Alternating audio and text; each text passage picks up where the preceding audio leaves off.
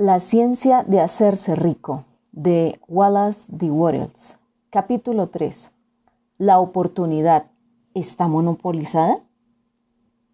Ningún hombre permanece pobre porque la oportunidad le haya sido robada o porque otra gente haya monopolizado la riqueza y haya puesto una cerca alrededor de ella. A usted puede resultarle complicado trabajar con determinados rubros, pero hay otros canales abiertos para usted. Probablemente sería difícil para usted conseguir el control de cada uno de los grandes sistemas de ferrocarril. Ese campo está bastante bien monopolizado. Pero el negocio eléctrico de ferrocarril está todavía en sus primeras instancias y ofrece muchas posibilidades para las empresas. Y dentro de muy pocos años, el tráfico y el transporte por aire harán una gran industria y en todas sus ramas darán el empleo a cientos de miles, quizás a millones de personas.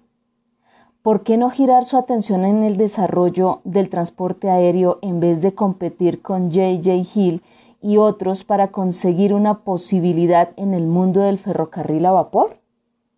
Es bastante real que si usted es un trabajador con un empleo confiable, tiene muy pocas posibilidades de hacerse dueño de la planta en la que trabaja.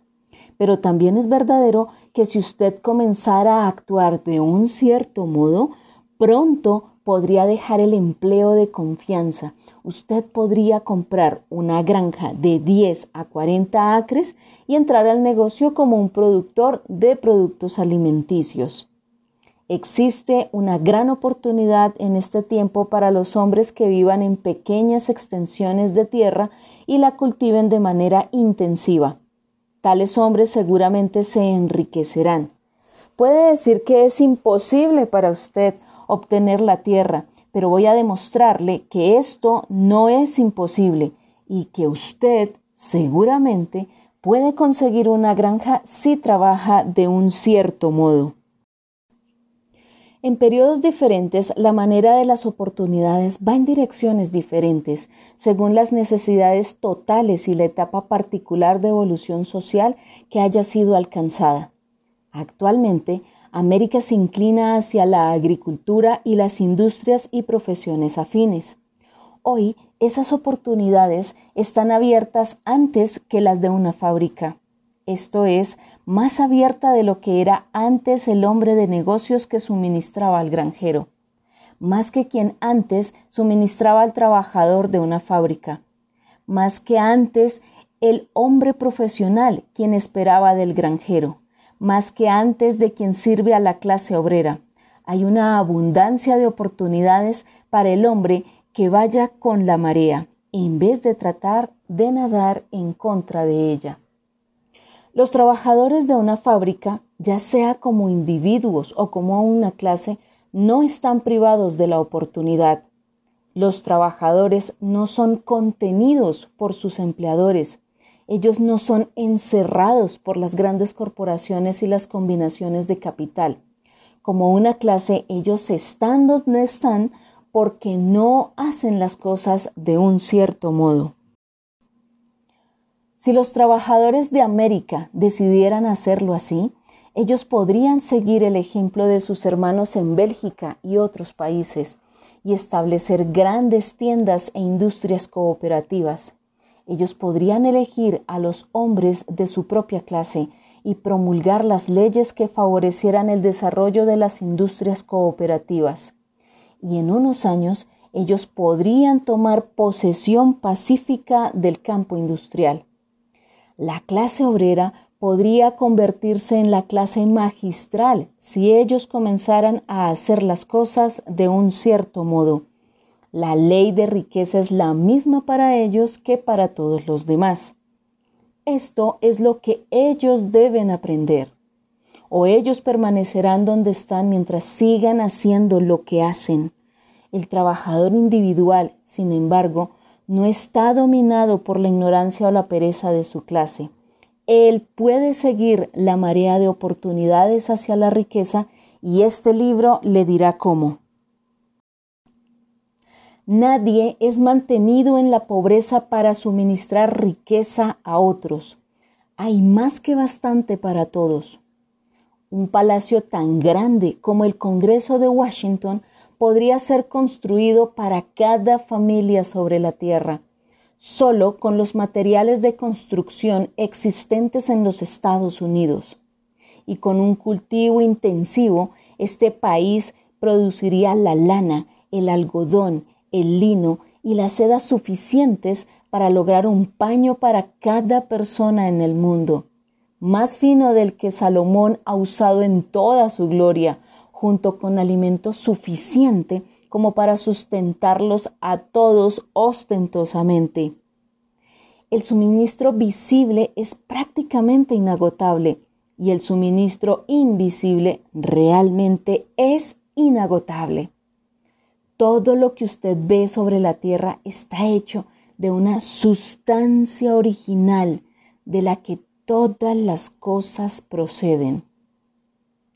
Constantemente son creadas formas nuevas y más de las viejas se disuelven, pero todas son formas asumidas por una cosa. No hay ningún límite al suministro de materia sin formar o de sustancia original. El universo está hecho de ello, pero no todo ha sido utilizado en la creación del universo. Los espacios en, a través y entre las formas del universo visible están impregnados y llenos con la sustancia original, con la materia sin formar, con la materia prima de todas las cosas. Diez mil veces más podría ser hecho tanto como ya haya sido hecho, y aún entonces nosotros no habríamos agotado el suministro de la materia prima universal. Ningún hombre, por lo tanto, es pobre porque la naturaleza es pobre o porque no hay bastante. La naturaleza es un almacén inagotable de riquezas. El suministro nunca será escaso. La sustancia original está viva con la energía creativa y constantemente produce más formas. Cuando el suministro de materiales de construcción esté agotado, más será producido. Cuando el suelo esté agotado para que las materias primas de alimentos y materiales para la ropa crezcan sobre él, será renovado o más suelo será hecho. Cuando todo el oro y la plata hayan sido excavados de la tierra, si el hombre está todavía en tal etapa de desarrollo social que él necesita oro y plata, más se producirá. La materia sin formar responde a las necesidades de hombre. No lo dejará sin las cosas buenas. Esto es verdadero para el hombre en su conjunto. La humanidad en su totalidad es siempre rica en abundancia y si los individuos son pobres es porque ellos no siguen ese cierto modo de hacer las cosas que hacen rico al hombre individual. La materia sin formar es inteligente. Es materia que piensa, está viva y siempre está impulsada hacia más vida. Es el impulso natural e inherente de vida para procurar vivir más es la naturaleza de la inteligencia para ampliarse y del conocimiento para procurar ampliar sus fronteras y encontrar la expresión más perfecta. El universo de formas ha sido hecho por la sustancia de vida sin formar, lanzándose a sí misma en la forma de expresarse totalmente. El universo es una gran presencia de vida siempre moviéndose intrínsecamente hacia más vida y un funcionamiento más pleno. La naturaleza está formada para el avance de la vida.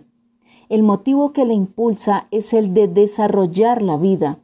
Por este motivo, todo que tiene posibilidad de administrar vida la proporciona generosamente. No puede haber ninguna carencia, a no ser que Dios se contradiga y anule su propio trabajo. A usted no lo mantienen pobre por la carencia en el suministro de riqueza. Esto es un hecho que explicaré un poco más adelante, diciendo que hasta los recursos de la sustancia sin formar están al servicio del hombre o la mujer que interprete y piense en cierto modo.